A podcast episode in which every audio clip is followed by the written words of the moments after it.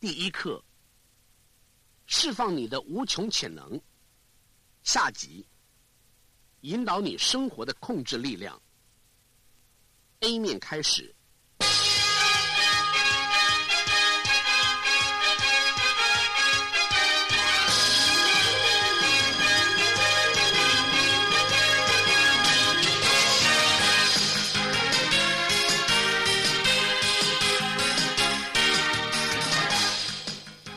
欢迎来到第二天的课程。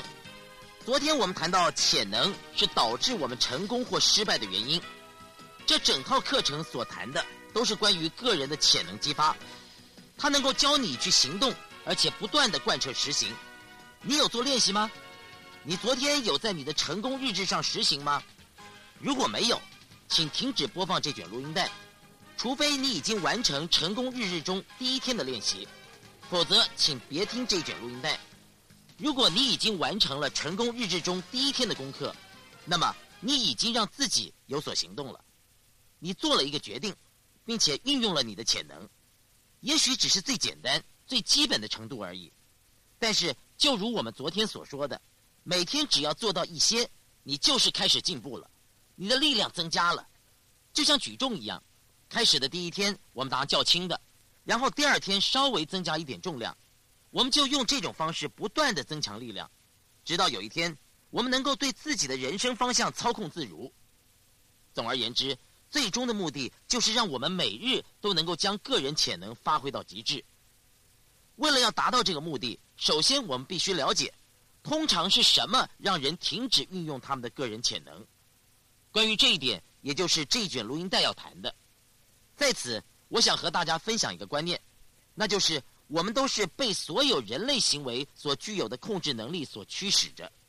换句话说，每一个人都有行为能力。如果就字面上看来那么的简单，只要想做什么就去做；而在工作上，只要不断尝试改变，直到获得你所想要的，就算成功的话，为什么大家都做不到呢？我们在第一卷录音带里面就已经提到过了，是因为害怕，通常是害怕失败，害怕成功。或者害怕被拒绝，其实倒不如说是害怕痛苦这个名词。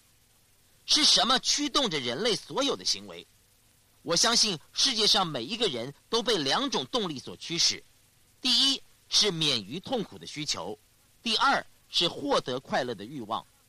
这两种动力驱使人类所有的行为。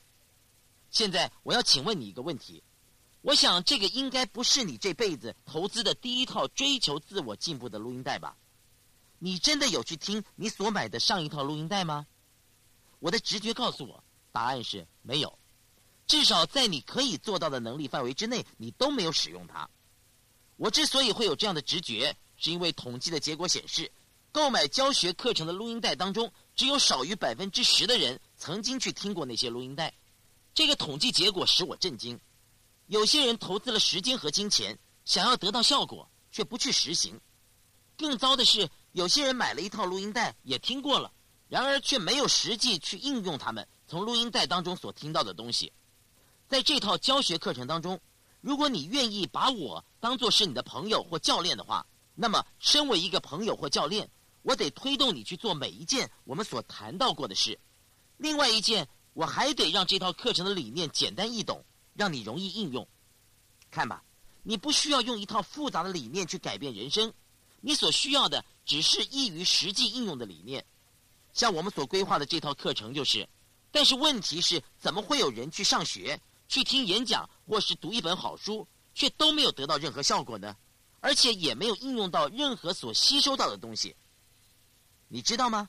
我也曾经因此感到内疚，所以我并不是在指责这些人。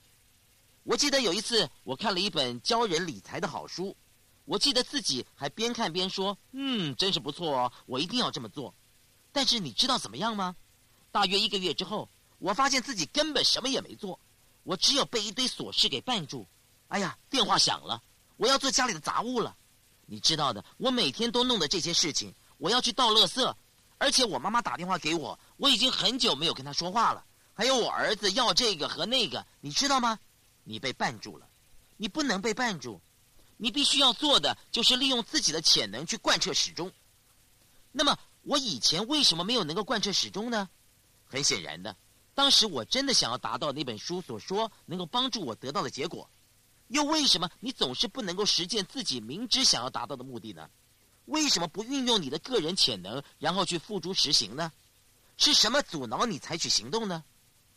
告诉你，以上问题的答案就是这套录音带当中的内容。有两股控制力量引导你的生活，而且有的时候会让你无法去付诸实行。再次告诉你，这两股原动力就是痛苦和快乐。请记住。我们在日常生活当中所有的行为，不是为了免除痛苦，就是为了获得快乐。我来为你举一个例子，我不知道现在聆听录音带的您是一位女士还是先生，但是我想，请在今天的听众当中有化妆的女士举手。你知道吗？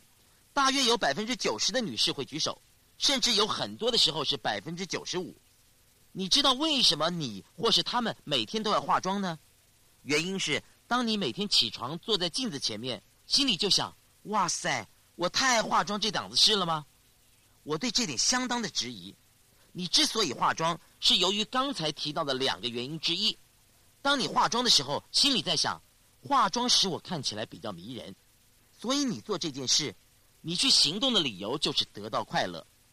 或者你会说：当我有化妆的时候，别人会觉得我更迷人了，你吸引了他们的注意。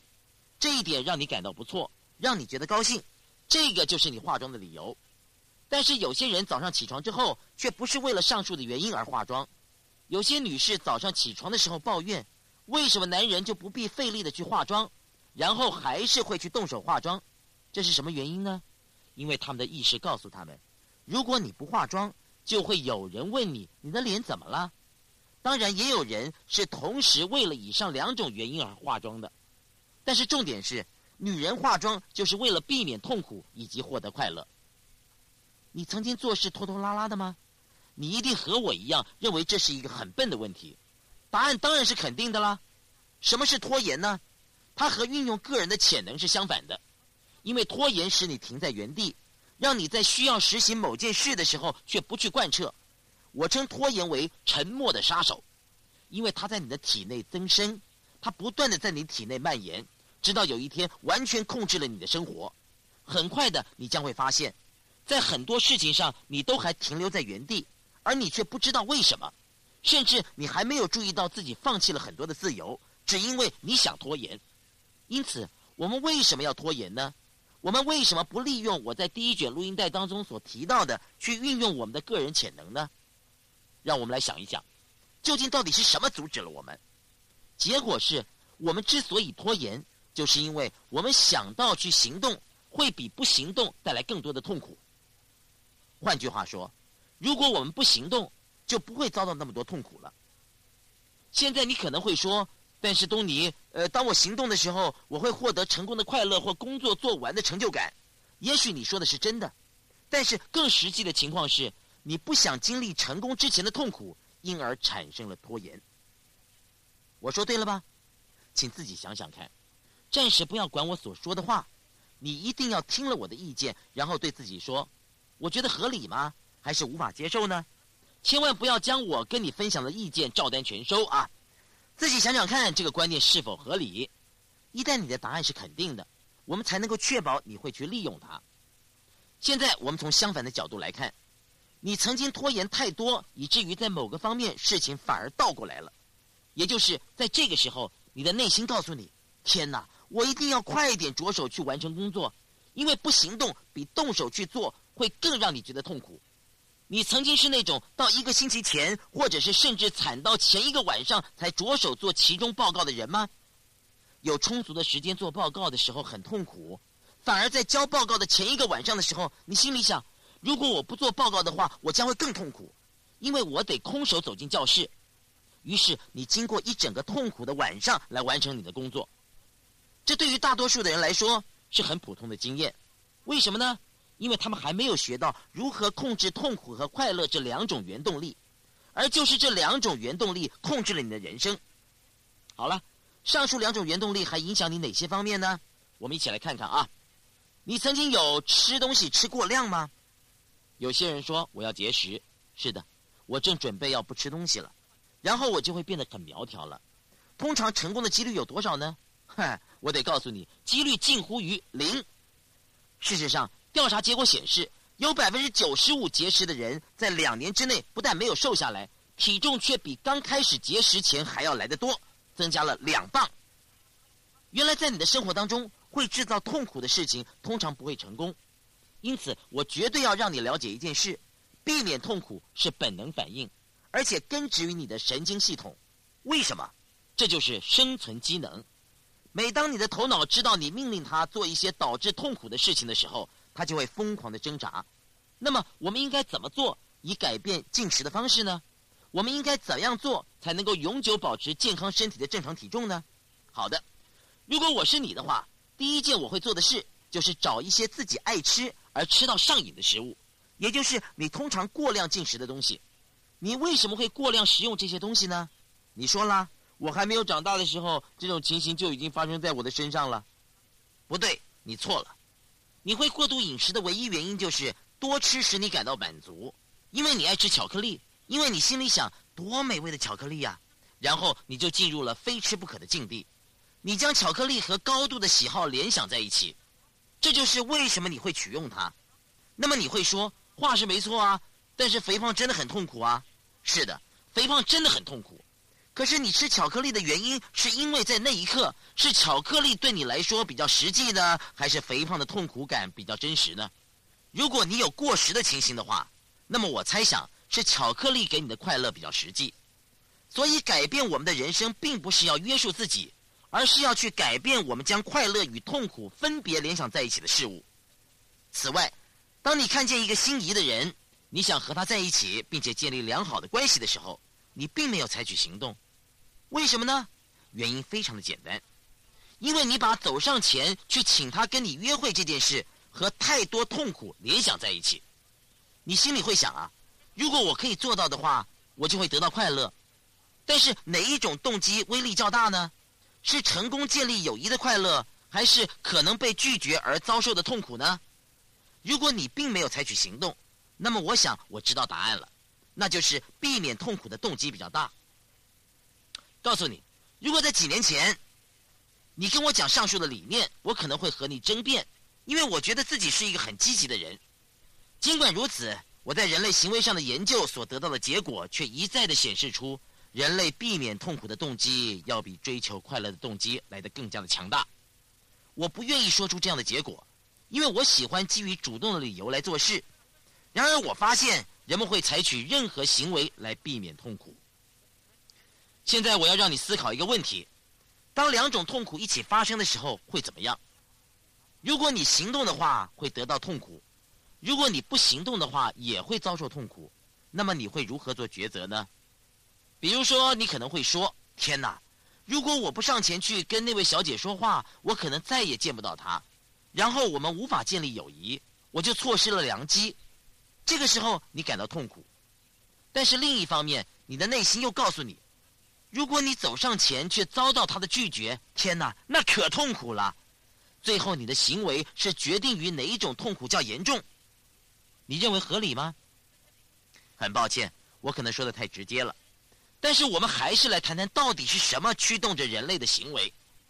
我想有些驱使我们行为的基本因素。当我们了解这些因素之后，就能够利用它们来改变人生，破除障碍。你曾经有过以下的情形吗？你一再的尝试要改变现况，却不曾成功，为什么呢？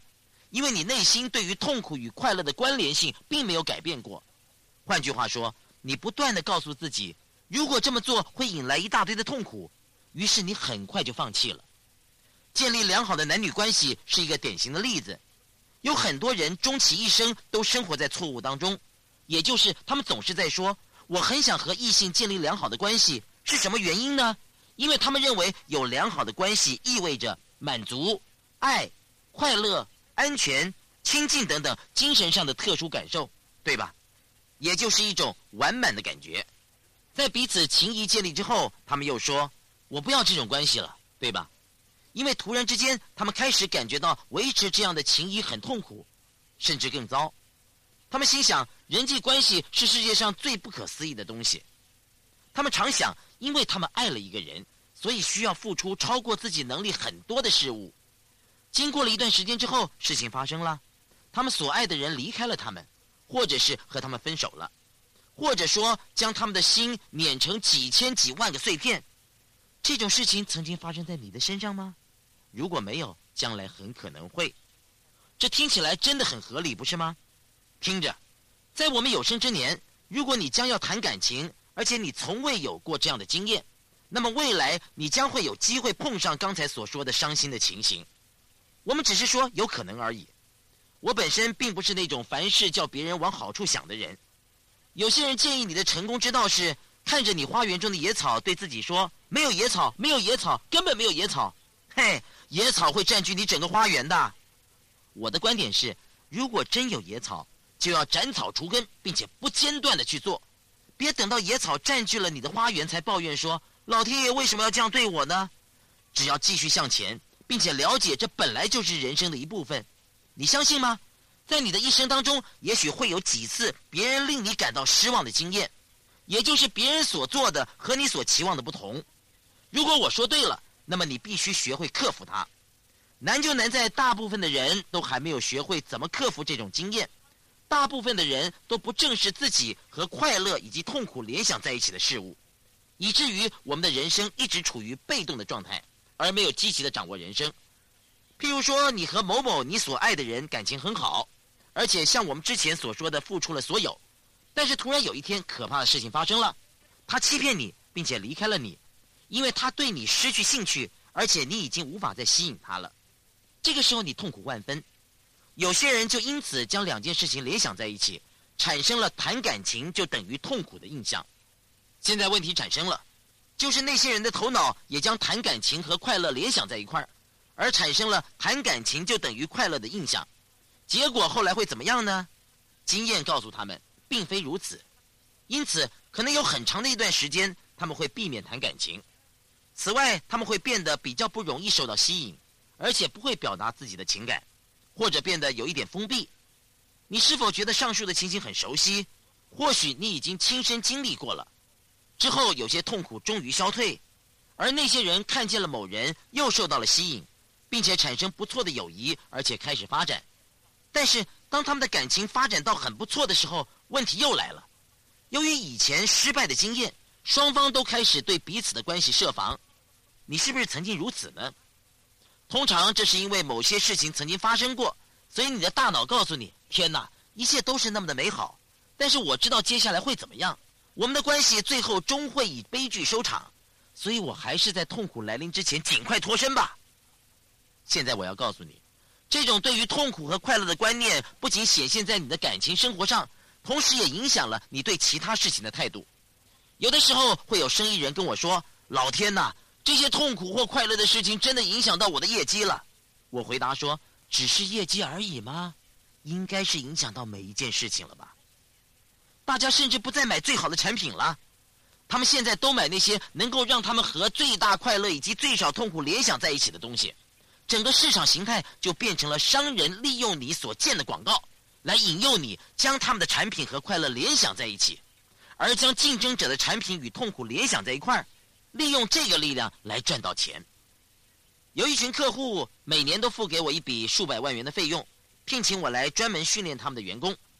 我并不是要夸耀自己，而是想要让你了解，如果我这套理论没有什么用处的话，那些人是不会愿意花那些钱的。像第一位向我咨询的那位客户，是世界上名列前茅的商业巨子之一，每日进账五亿元，非常的惊人。当他来找到我的时候，正遇到了难题。他无法赚进任何钱，整整九个月，他的公司都呈现严重的亏损状态。他不断的尝试去扭转情况，但是正如你所猜想的，因为他只要一做生意就会损失很多钱，所以自然而然的就将做生意和世界上最大的痛苦联想在一起。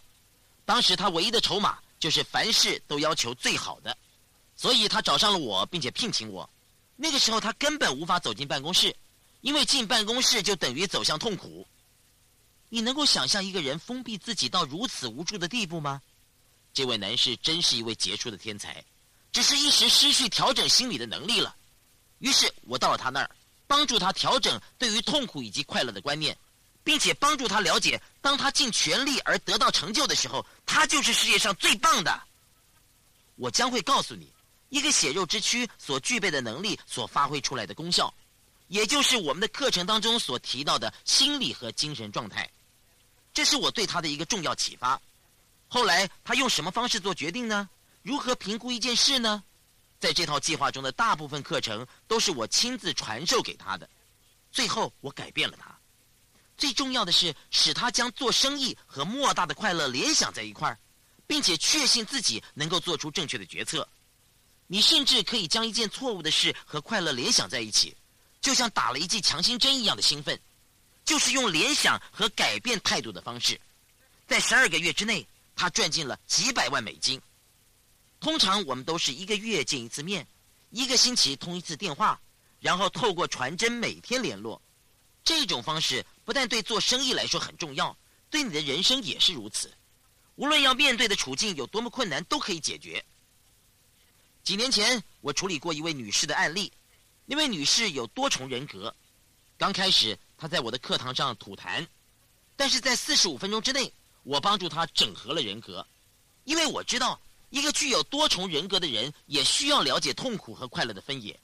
因此，我希望你了解如何在这个方面来掌控自己的人生，如此你便能够有能力改变一切。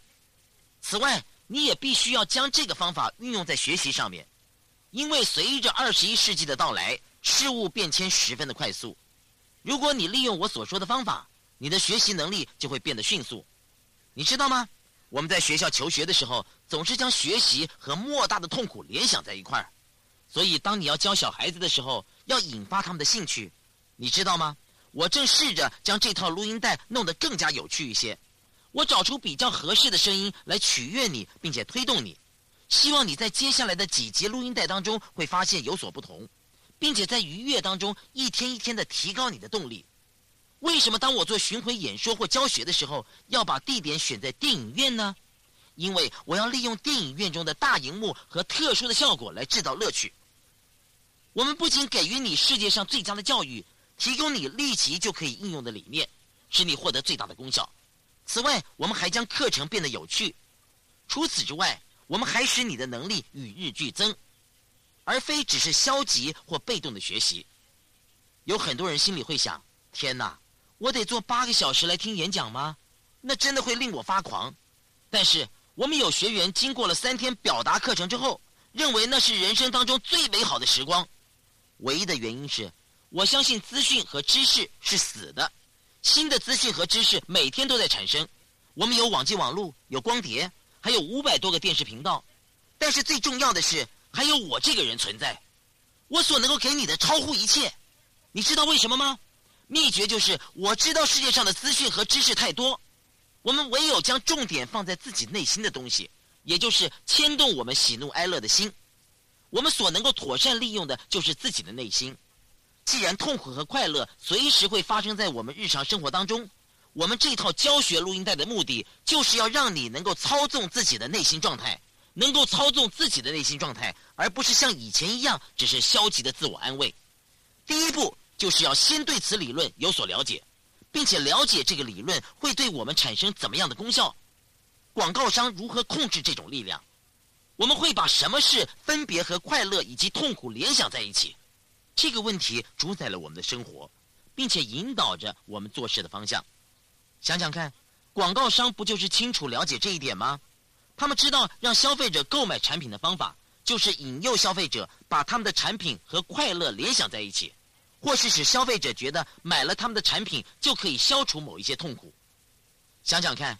ATMT 在他们的广告中不就是一再的使用这种手法吗？他们的方法就是同时带给你快乐及痛苦。他们会怎么做呢？他们不会播出像是这样的广告。听着，我知道你想念你老妈，打给她吧。这是不可能的。刚开始，他们一定是先拿了一把刀插在你的胸口上。电视上首先会出现一个可怜的老女人，说着：“天哪，我的儿子已经很久都没有打电话给我了，我好想念他呀。”我想，我儿子可能一点儿都不关心我了。天哪，我好孤单呐！这个时候，天下所有的老母亲都开始感到痛苦，因为他们的儿子过了十五分钟都还没有打电话来。在另外这头，他们的子女们看到这个广告之后，就产生了罪恶感，心里想：天哪，我一直都太忙了，真是愧疚，我得赶快打电话给妈妈。很快的，在三十秒之内，这支广告同时让你产生了没有打电话给母亲的痛苦，以及打电话就会获得的快乐。这是怎么一回事呢？在短短三十到六十秒的广告当中，儿子拿起电话打给母亲，同时母亲就说：“哦，老天爷，原来我的儿子是关心我的。”然后他的脸上露出了笑容，配合着背景音乐，儿子的脸上也露出了微笑。这个时候就给人一种很微妙的感觉，而且产生了影响。当你的心灵才被触动的时候，广告在最后又加入了一句：“别让你的亲人和你的距离越来越远。”结果如何呢？在短短六十秒之内，他们让你产生了使用他们的产品就可以解除痛苦的想法，加上他们又激起你更多的痛苦，使你更受到鼓动，同时又向你显示出，只要拿起你手边的小小电话，痛苦就会消失了。你只要一行动，钱就进入他们的口袋了。我并不是反对这个广告，而且我认为这是很不错的手法。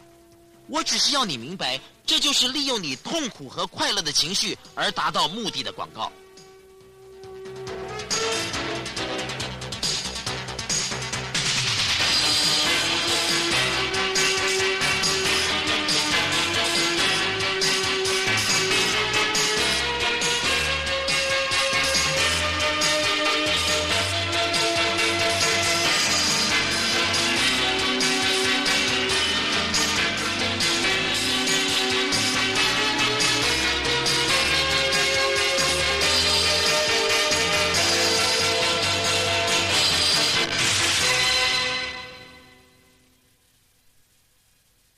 上 A 面课程结束，请继续收听，谢谢。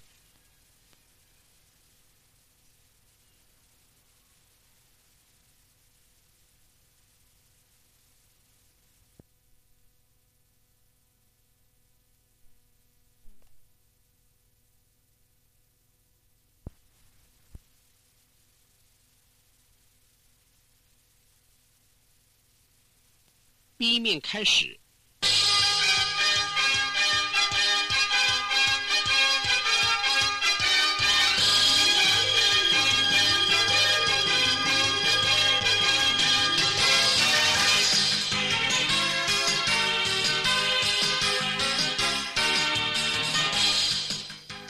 然后说到花旗银行的广告，你有看过吧？看到花旗银行总是刺激消费者与其他家的银行对抗，它和美国运通银行都让我感到很有趣。花旗银行和美国运通银行都是典型的利用顾客心理的广告。在花旗银行的广告当中，一个出现在灰暗背景中的男人正处于极度的痛苦当中。他说：“大约在清晨四点，我接到一通电话，说我父亲心脏病发作。”但是我没有钱。这个时候，一位花旗银行的小姐出现了，面带微笑的说：“我们知道他的困难，并且想帮助他。”他又继续说：“这位先生今天打电话来告诉我们他需要钱的原因，于是我们就提供了他所需要的额度。”接着镜头又回到那位男士，那位男士说：“还好有花旗银行，否则当时我就没有办法在父亲的床边照顾他。谢谢花旗，真正关心我们的银行。”以上的广告暗示着什么呢？如果你想排除痛苦的话，就办一张花旗信用卡吧，他们会帮助你的。你需要更多钱吗？尽管打电话，他们自然会帮你安排妥当。他们了解的。看看这个广告的手法，真是颇有意思的啊！另一方面呢，你也得办一张美国运通卡，因为你看以下美国运通银行的广告，有一对事业成功的夫妇弄丢了行李，正处于痛苦。而又有点生气的状态。突然之间，那位先生像往常一样温柔的转向他的妻子说：“亲爱的，别管行李了，你不是有美国运通卡吗？我们去逛街买东西吧。”太好了。接着他们就痛快的逛街，把东西买回来。后来他们到了希腊，当他们在俯视着水面的时候，那位先生突然对妻子说：“哎呀，天哪，我忘了行李放在哪儿了。”结果他的妻子却笑着说：“谁管他呢？”然后荧幕上就出现了美国运通卡。看完广告之后，你会有什么反应呢？你会联想到，如果有了美国运通卡，你就可以畅游希腊，而且你的先生会买东西给你，你会到一个很棒的地方。这个广告最后一幕的最后一句话说：“有了美国运通卡，万事 OK。”广告商花了几十亿，只因为他们知道，他们能在六十秒之内改变消费者的想法，就是靠着去改变分别让我们和快乐以及痛苦联想在一起的事物。现在你再想想 Michael Jackson 的百事可乐广告，这个完全不喝百事可乐的人，竟然以一千五百万美元的代价被请来拍一百八十秒的广告，为什么呢？因为大部分的人听到 Michael 的音乐感觉很棒，觉得很满足、很快乐，所以他们欣赏、聆听，并且会去感觉他的歌。事实上，那些人对 Michael 的感觉太好了，使得 Michael 的唱片销售量空前绝后。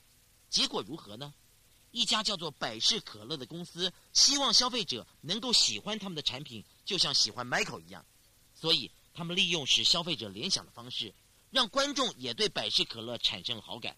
这就是他们花了一千五百万美元的原因。他们是如何做到的呢？嗯，我要等到下一卷录音带再告诉你，他们是如何达成目的的。是的，我现在想先确定你明天会不会听。但是现在我还是要再次清楚的告诉你，痛苦和快乐是两个最大的原动力，而避免痛苦的动力要比获得快乐的动力来的强大。试想，你比较会为了下列哪一种理由而努力呢？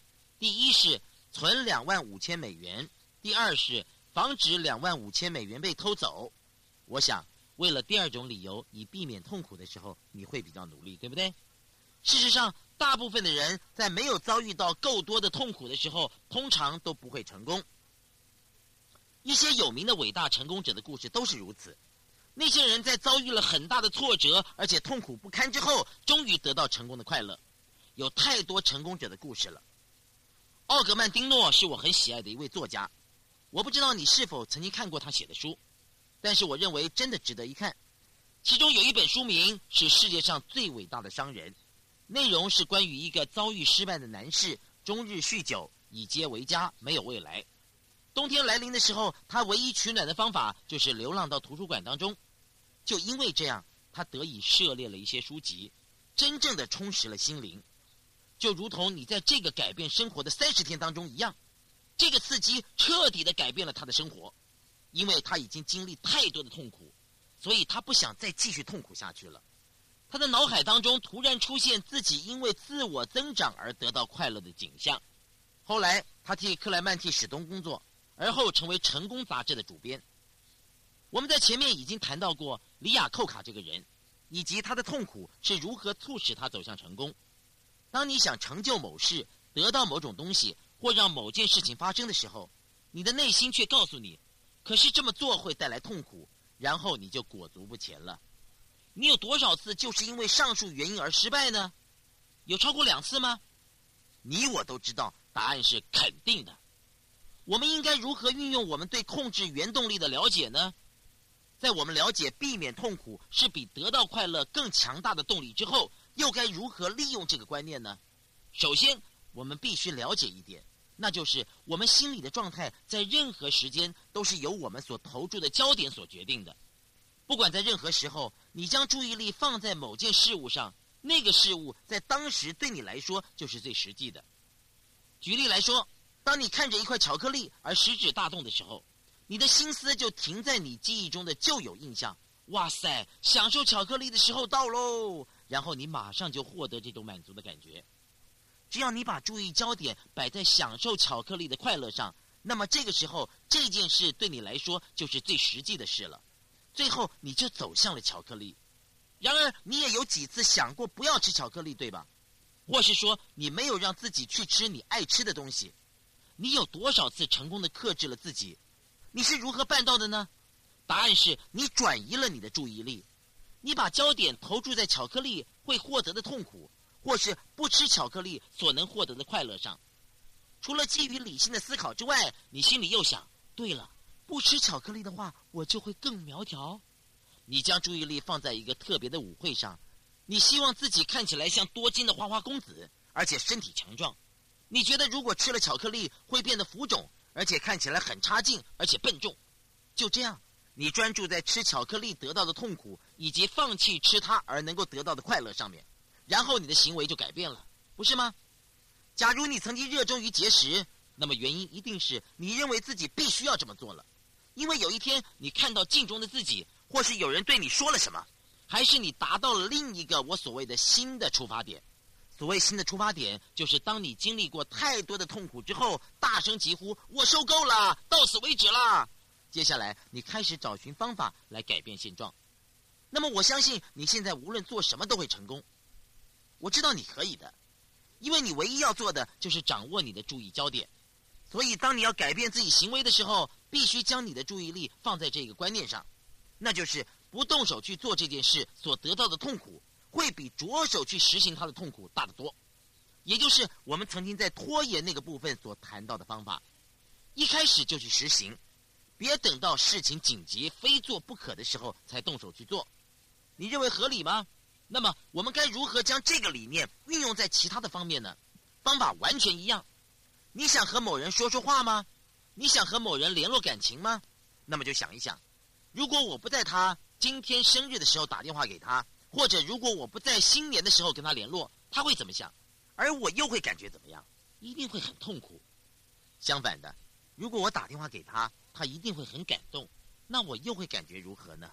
没错，我一定会感到快乐。要利用痛苦和快乐的感觉，而不是反过头来被他们牵着走。如果你做到了，那么你的人生就掌握在你的手中。相反的，如果你做不到，那么你的人生就控制了你。很不幸的。大多数的人都是被他们的人生所控制，所以我们要改变这种情形。在下一卷录音带当中，我们特别将重点放在如何改变让我们把痛苦以及快乐联想在一起的事物。但是第一步是要先让你了解到，痛苦和快乐是控制你的人生的两大原动力。你有想到任何该做而未做却不知道为何不做的事吗？那么答案很简单。你把将着手去实行的这件事和较多的痛苦联想在一起，那会让你感觉不做比较不会有痛苦。我知道钱不够用是很多人的问题，那也曾经是令我头痛了一段很长时间的问题。假设你的钱不够花，只有一个原因，那就是在拥有较多钱和不去拥有很多钱这两件事情当中，你把前者和较多的痛苦联想在一起。你也许会说：“好了。”安东尼·罗宾，你之前所说的话我还能够接受，但是现在这个说法就不对了，我才不信呢。嘿，之前连我也不相信呢，但是这却是千真万确的。我必须告诉你一件事：你是一个聪明人，你有能力去创造结果，你有足够的个人潜能去打一通电话。只要把钱投进电话，现在你就可以开始讲电话了。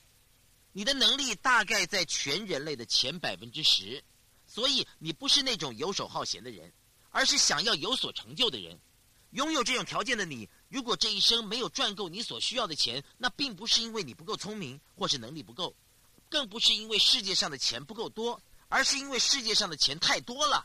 那还有什么原因呢？原因就是你的心里把痛苦和求取更多的钱这件事情联想在一块儿了。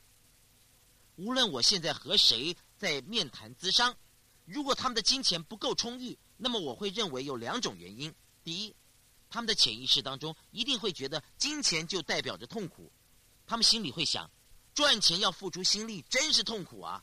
况且我觉得现在这样也就不错了，其实钱多一点也不错，但是现在这样也过得去，我已经很满足了。而且赚钱是很痛苦的，就因为这样，他们不肯坚持到底。或许有人认为，为了赚更多钱，你得从别人身上获取好处，你我都不是会去占别人便宜的人。我们也不容许自己这么做，那对我们来说是莫大的痛苦，所以我们不会这么做。我知道有些人喜欢占别人便宜而不觉得痛苦，但是对大多数的人来说，那都是痛苦的。所以你放弃这么做，或者你可能想到，如果我赚了钱，别人就会开始批评我，那么我就会被排斥。也许你心里想：天哪，如果我赚很多的钱，那么我就会爬到金融业的顶端，而成为金融巨子。那么我一定会只剩下自己一个人，一定会很孤单。嘿，别胡说了，居于顶端并不孤单。虽然在下位者较多人是真的，但是你可以资助你的朋友或是支持者，这样你身边就会有很多的朋友了。以上的重点就是：如果你没有钱，那是因为你把赚钱和痛苦联想在一起，这更会令人痛苦。现在想象你的人生是一座天平，一边是痛苦，一边是快乐，而你的心里总是在衡量，做一件事情的痛苦多还是快乐多。如果你没有完成这件事，那表示你觉得做这件事的痛苦大于快乐。如果你愿意用个人潜能改变你的行为，那表示你对这件事的态度改变了，也就是和痛苦与快乐的联想方式不同了。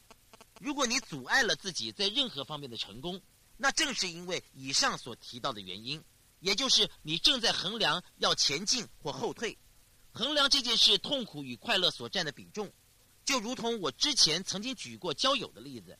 你刚开始心里想，我想和他交朋友，这样我就会很快乐。但是当你们的感情有了进展的时候，你却突然发觉一些事情，你的内心告诉你，你们的关系可能会结束，那就会很痛苦。如此一来，你建立了不错的关系。然后又亲手阻挠他，在财务金融方面，你也可能如此。你说我需要钱，因为我要经济独立才能够得到更多的自由。我可以接济朋友，我可以买东西给我的小孩，我也可以环游世界。我能够学习新的知识，或是雇佣世界上最棒的教练来教我。后来你的大脑告诉你，虽然有钱可以做很多事，但是你会被批评，你会放弃很多事，你会没有时间陪家人，会有这种种的痛苦。因此，你终于无法彻底的实行理想，进而阻碍你自己去追求财富。如果你想要一次彻底的改变，而且一劳永逸，那么你现在就必须要掌握你的内心，让自己能够决定自己的感觉。如果你不能够彻底实行，那么你必须做的唯一一件事就是仔细考虑：如果我不行动，那么我会得到哪些痛苦呢？如果我不行动，那么我将会付出什么代价？我的感情上。精神上、心理上以及财务上会付出什么代价？如果你开始问这些问题，那么你就可以鼓舞自己。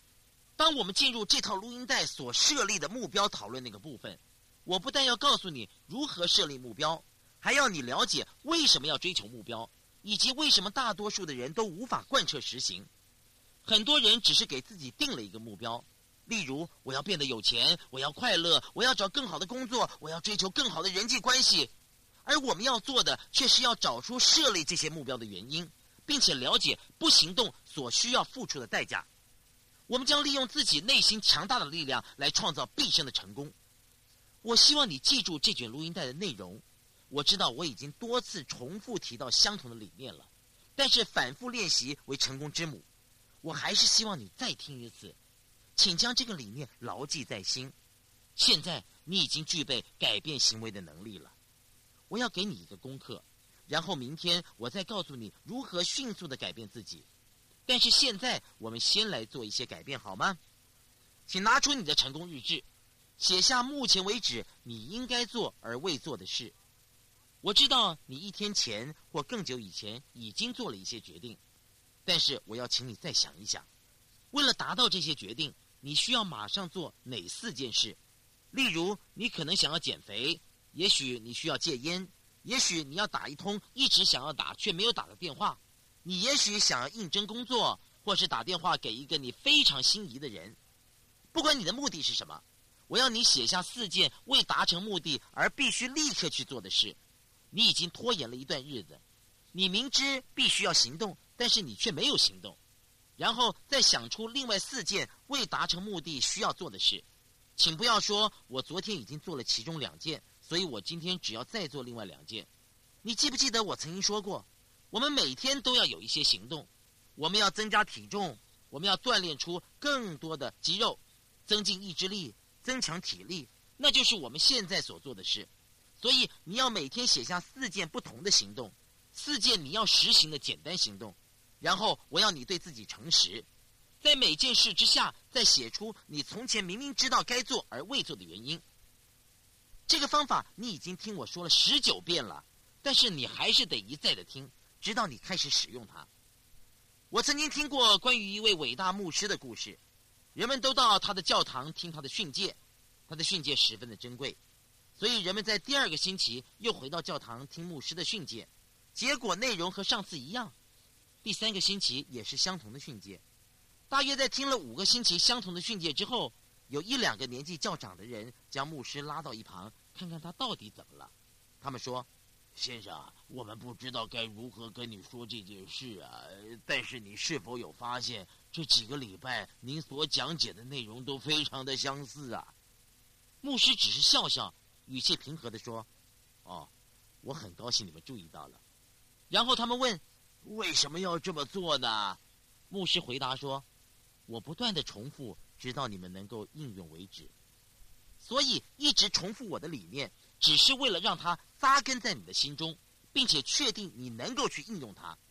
所以第一步，请写下四件行动，弄清楚你将这些行动和哪一种痛苦联想在一起，以至于以前你没有贯彻实行。一定要诚实的写下。如果你告诉我，东尼，我并没有把它和任何痛苦联想在一起。”那么你就必须再想一想，也许这个痛苦很简单，也许需要多花一点时间。如果需要多花一点时间来想，那可能有点痛苦，不像做其他你爱做的事一样愉快。但是还是请你写下来。第二步，我要请你写下从前你未行动所能够获得的快乐，因为有的时候不行动也会带给你快乐。你可能不明白，让我举一个例子啊，你想减轻一些体重。但是为了让体重减轻，你得停止吃大量的巧克力，或者是蛋糕，或者是其他高热量的食品，对吧？但是你为什么没有行动呢？第一个原因是你将节食和痛苦联想在一起，这也是很多人都拒绝节食的原因。他们觉得痛苦死了。重点是，那也的确有一些痛苦，而你呢，你就得放弃某一些东西。所以，当你放弃某一件事情或减少某一项原有的东西。像是减轻体重的时候，你就会感到痛苦，所以你说：“天哪，这样我就得放弃一些像是吃东西的快乐，所以那真是痛苦啊！”你还能够联想到哪些痛苦呢？第三步，你如果继续吃，那你会得到哪些快乐？你会得到吃巧克力的快乐，你心里会得到短暂的快感，这就是我要你记下的东西。第四步，我要请你写下相反的结果。这是什么意思呢？我希望你写出，如果你不着手改变，则必须付出的代价，也就是如果你不停止大量的吃巧克力，如果你不停止吸烟，如果你不去打你早就该打的电话，如果你不开始每天持续工作，如果你不全力以赴，如果你不和从前曾经让你生气的那位朋友联络的话，你将付出什么代价？诚实的回答以上的问题。如果你不行动的话。在接下来的二三四或五年当中，你将付出什么代价？在情感上，你将付出什么代价？在自我形象上面，你要付出什么代价？在心理、自尊、财务以及人际关系上面，又会付出什么代价？我真的希望你能够诚实的写下你的感觉，也就是说，不要只是简单的回答说：“这使我花了很多钱，这使我发胖，这是不够的。”你得记住，驱动我们的是我们的情感。不只是我们的智慧，因此你得感性些。例如，什么使你付出代价？你如何在接下来的二三四或五年当中感受到结果？最后的关键就是在这四种行动之下写出，如果你马上行动就能够获得的好处。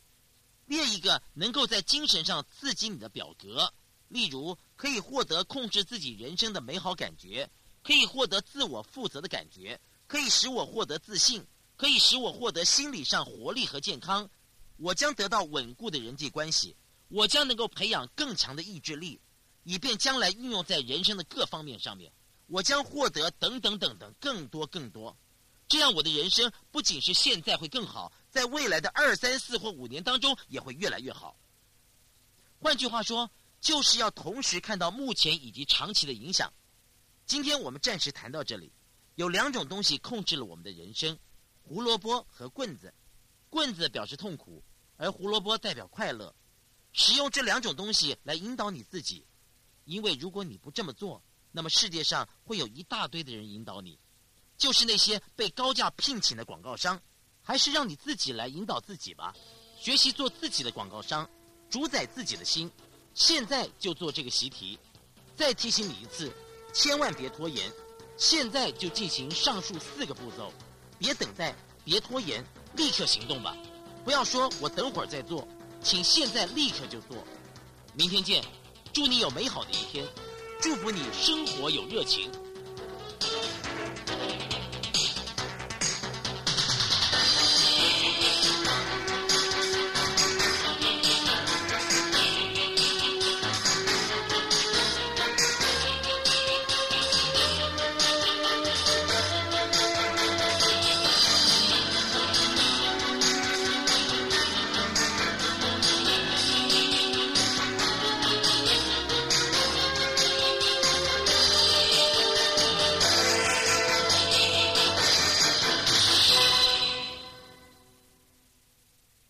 上 B 面课程结束，请继续收听，谢谢。